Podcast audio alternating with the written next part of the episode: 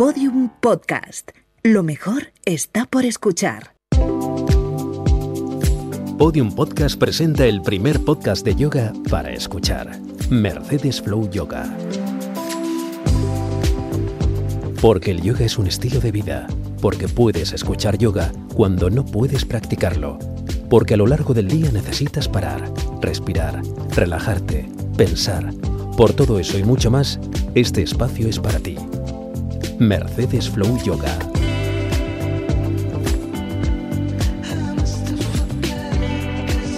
Hola yogis, bienvenidas a este primer podcast de Mercedes Flow Yoga.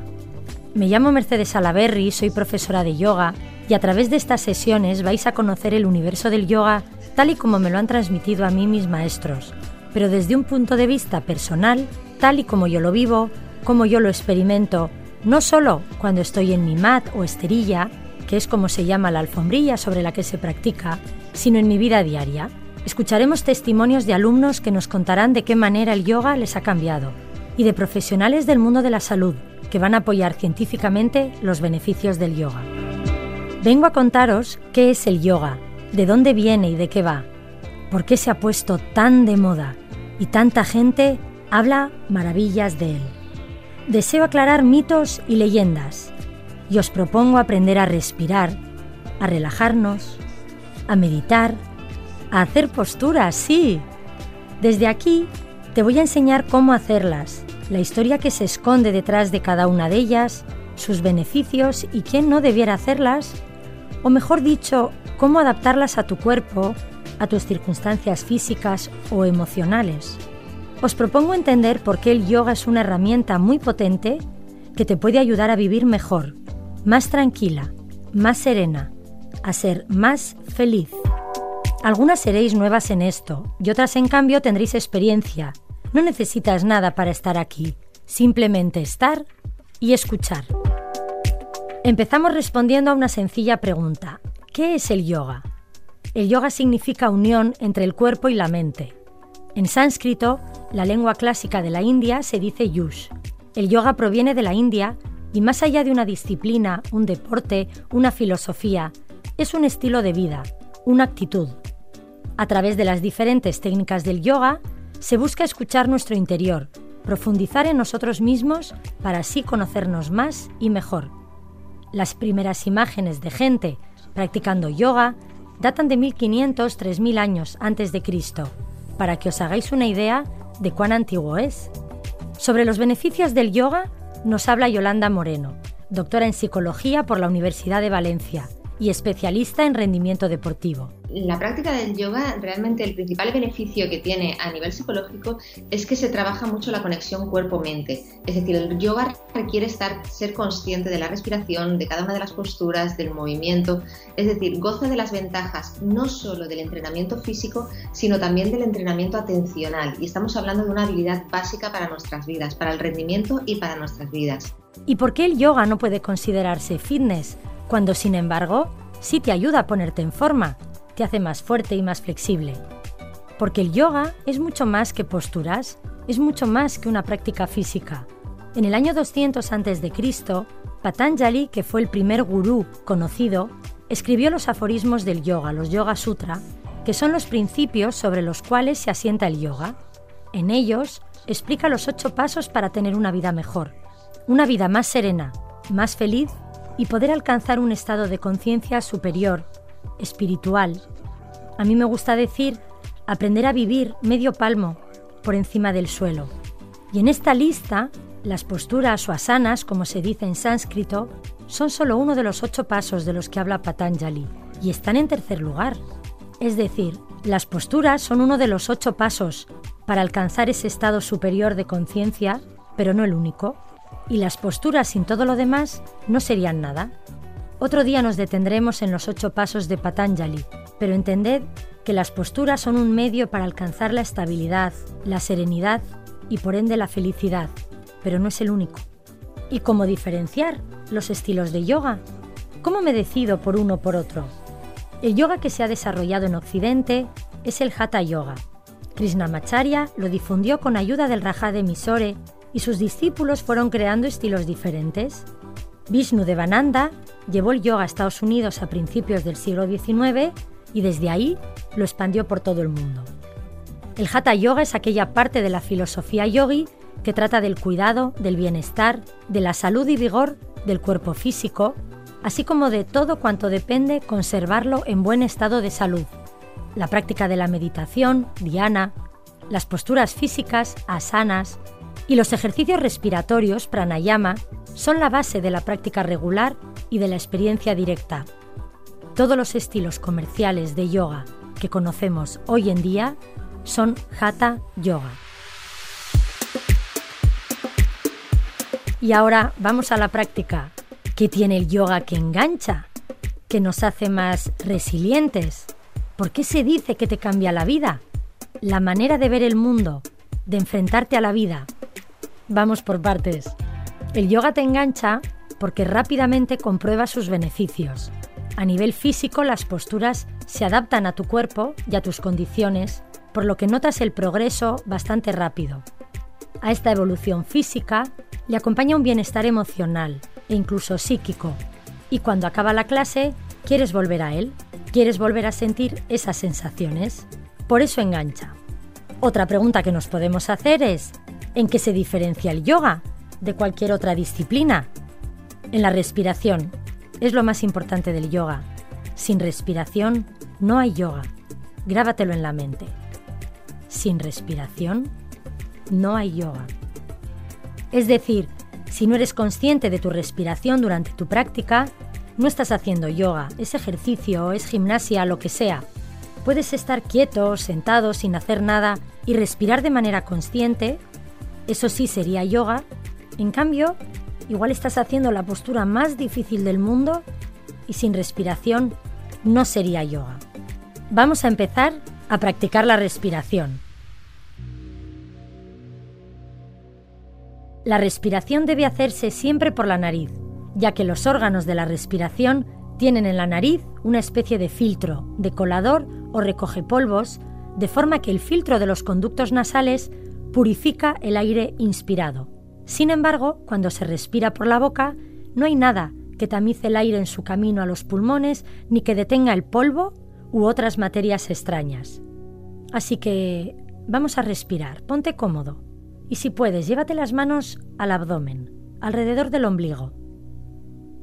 Si estás ocupada no pasa nada, lleva simplemente tu atención a esa zona y nota su movimiento natural cómo el abdomen se infla y se desinfla. Es la respiración abdominal. Prueba a hacer varias respiraciones. Inspira. Expira. Inspira. Expira.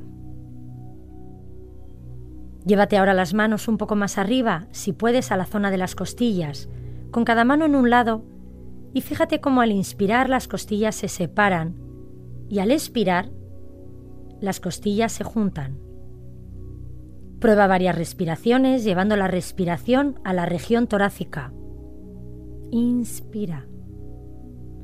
Expira. Inspira.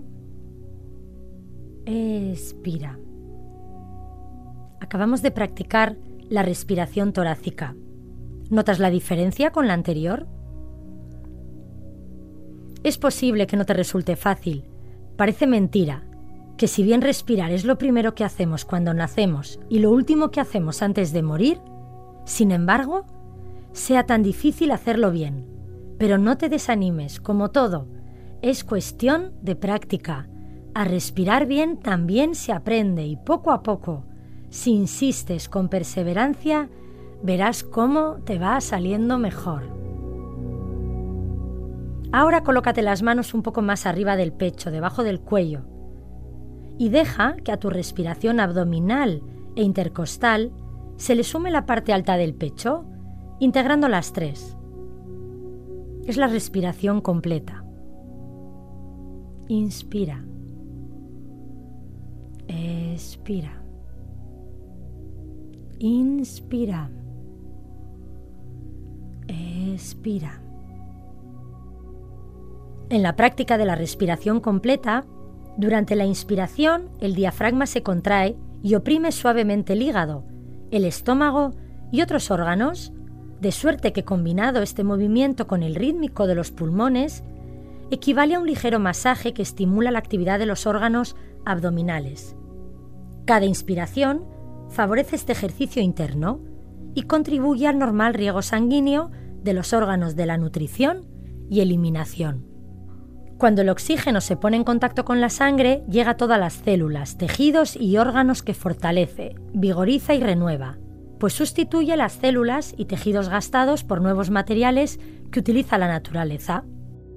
Es importante tener hábitos correctos de respiración, ya que estos aportan al organismo suficiente oxígeno para alimentar el cerebro. Cuando estamos nerviosos, ansiosos o preocupados, si te da miedo volar, antes de una reunión importante, cuando te dan malas noticias. Nuestra respiración tiende a ser agitada y respiramos con la garganta o la parte alta del cuerpo. Cuando por el contrario estamos tranquilos, nuestra respiración es suave y rítmica y en cambio tendemos a utilizar la zona del abdomen y de las costillas. A partir de ahora, cuando puedas, cuando estés en el coche o en el autobús, cuando tengas un momento, Presta atención a tu respiración y ya verás todo lo que te cuenta sobre cómo estás en ese momento. La relajación es otro aspecto que diferencia al yoga de cualquier otra disciplina. La mayoría de la gente no sabemos relajarnos. Muchos reconocen que basta que intenten relajarse para ponerse aún más nerviosos. Tenemos unos ritmos de vida frenéticos, en los cuales no paramos de hacer y de pensar. A relajarse también se aprende.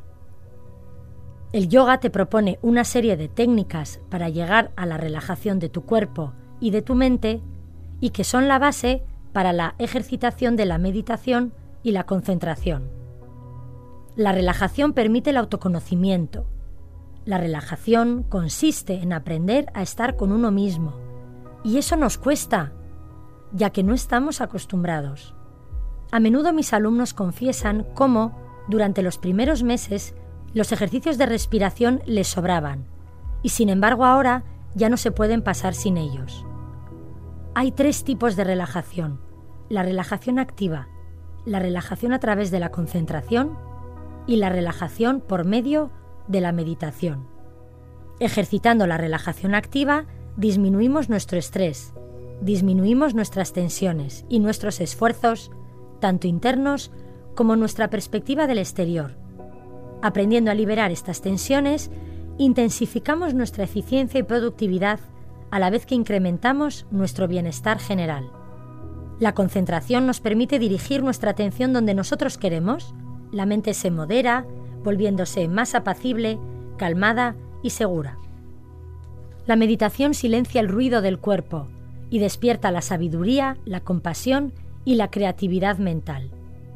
Relajarte, meditar o concentrarte no es evidente. Hay personas que tienen más facilidad que otras, pero también es cuestión de práctica. En una clase suelen predominar tres tipos de relax. Al empezar se dedican dos minutos para llegar, aterrizar y respirar, dejar el cuerpo cómodo, sintonizas con la radio de la clase, sintonizas con la profe, el relax entre posturas, para tomar aire, conectar con el cuerpo y sentir los efectos de la postura realizada, unos 30-45 segundos máximo. El relax final es el relax que aparece después de haber estirado el cuerpo, poco a poco. En una clase de una hora conviene hacer un relax final de 10 minutos. Es lo que se conoce como savasana y es la postura preferida en clase. Pero el yoga hay que experimentarlo. Y para eso vamos a meternos en una clase de yoga y preguntar a mis alumnos. Concha es de Ceuta, tiene 50 años y practica yoga desde hace año y medio. Es una mujer muy perfeccionista y exigente y reconoce que hacer yoga le ha vuelto más compasiva, más relajada, le ha ayudado a esperar menos de los demás y relajar sus expectativas. Y eso le hace bien. Yo no puedo decir que encontré el yoga, creo que el yoga me encontró a mí. Empecé hace dos años a practicar un día a la semana y ahora combino la práctica de yoga tres días a la semana con un día de pilates, siempre a primera hora de la mañana. En la práctica hay que tener equilibrio, flexibilidad, una mente en calma. Yo no tenía nada de eso. Sin embargo, enseguida notas los cambios, no solo en el cuerpo, también en la mente, en las emociones, en mi actitud ante los desafíos del resto del día. Cuando me preguntan por qué hago yoga, hay una respuesta muy simple, muy sencilla, porque me siento bien. Los beneficios del yoga han sido comprobados científicamente y cada vez son más universidades las que publican los resultados de sus estudios. Según la Universidad de Illinois, el yoga tiene beneficios en nuestra actividad cerebral y mejora nuestra capacidad cognitiva y nuestra memoria. Según su estudio sobre dos grupos, uno que practicaba yoga y otro que practicaba aeróbic, los practicantes de yoga mejoran en la concentración, procesan la información más rápido y memorizan de manera más precisa que los que hacen aeróbic. Un estudio de la UCLA asegura que el yoga reduce la respuesta inflamatoria del sistema inmunitario y por tanto disminuye los niveles de estrés. Las personas que sufren hipertensión se pueden beneficiar de la práctica del yoga ya que disminuye la presión arterial, tal y como revela el estudio llevado a cabo por la Universidad de Pensilvania. En un pequeño estudio de la Universidad de Baylor State, se puso en evidencia que el yoga incrementa la capacidad pulmonar. Incluso es beneficioso para el sexo y lo confirmo, aunque a este tema le dedicaremos un podcast entero. Un estudio de la Universidad de Harvard demostró que el yoga aumenta el deseo sexual, los orgasmos y la satisfacción general en mujeres. Otros estudios revelan que el yoga reduce el dolor crónico del cuello y zona lumbar, reduce la ansiedad, estabiliza niveles de azúcar en diabéticos y aumenta la flexibilidad. En definitiva, cada vez hay más estudios sobre los beneficios del yoga a nivel físico, pero ¿los beneficios se quedan a nivel físico? Que va, van mucho más allá. Según un estudio realizado en España en noviembre de 2014, tres de cada cuatro encuestados aseguraban que les gustaría retomar sus clases de yoga, ya que reconocían que cuando lo practicaban se sentían mejor consigo mismos. En el estudio realizado por la Yoga Alliance en diciembre de 2016, se puso de manifiesto que los practicantes de yoga tienen una mejor imagen de sí mismos que el resto de la población, un 20% mejor, y siguen vidas más saludables, en lo que comen, los productos que consumen, en maneras de contribuir a la comunidad en la que viven.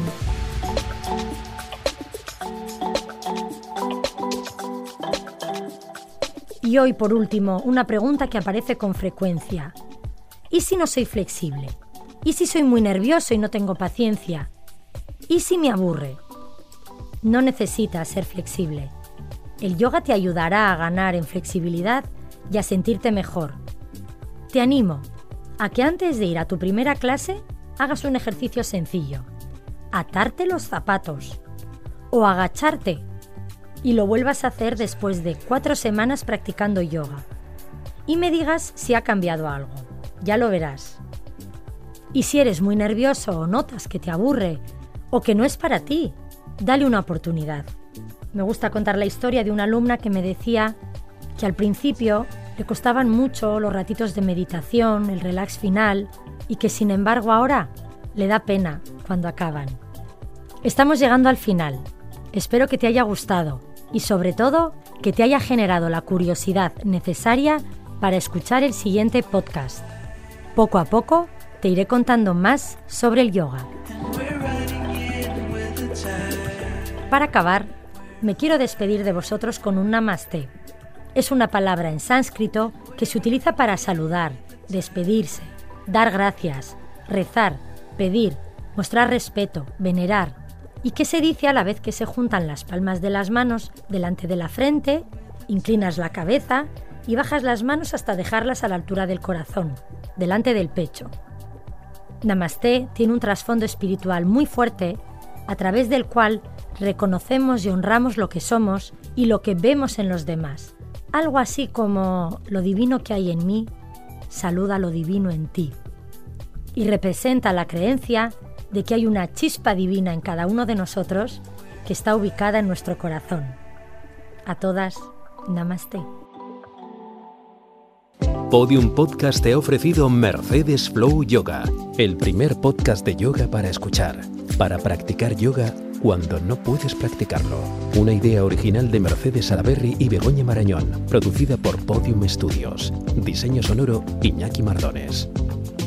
Todos los episodios en podiumpodcast.com y en nuestros canales de Spotify, Evox, Apple Podcast y Google Podcast.